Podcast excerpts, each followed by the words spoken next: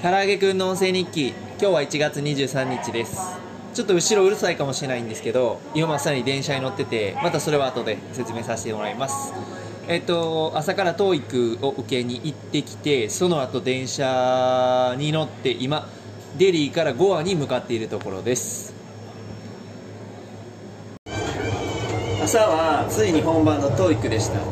今日 TOEIC やったんであの朝一バナナとかプロテインバーとか、まあ、ちょっといいタイミングでご飯入れて、まあ、ベストポジシコンディションで、まあ、テストを臨めるように用意してたんですけど、まあ、それ全部忘れてタクシー乗っちゃって、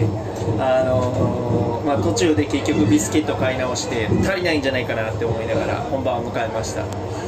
前回2020年の11月に行った時はまだこうコロナの影響とかもあって受ける人がいなかったんですよ。僕含めて3人やったんですけど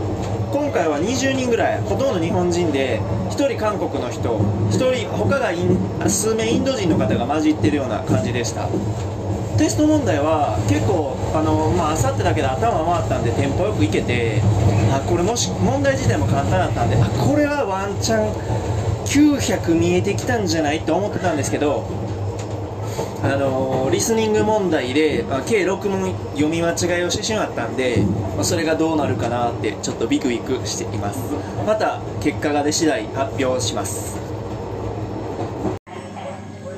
TOEIC が終わった後はあの家帰って用意してあの今日からちょっと1週間ぐらい旅行に行く予定だったんで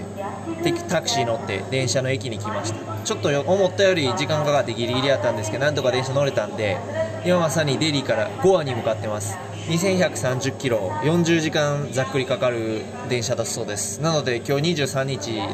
昼に乗って到着が24飛ばし25日の朝。結構長い旅になりそうです。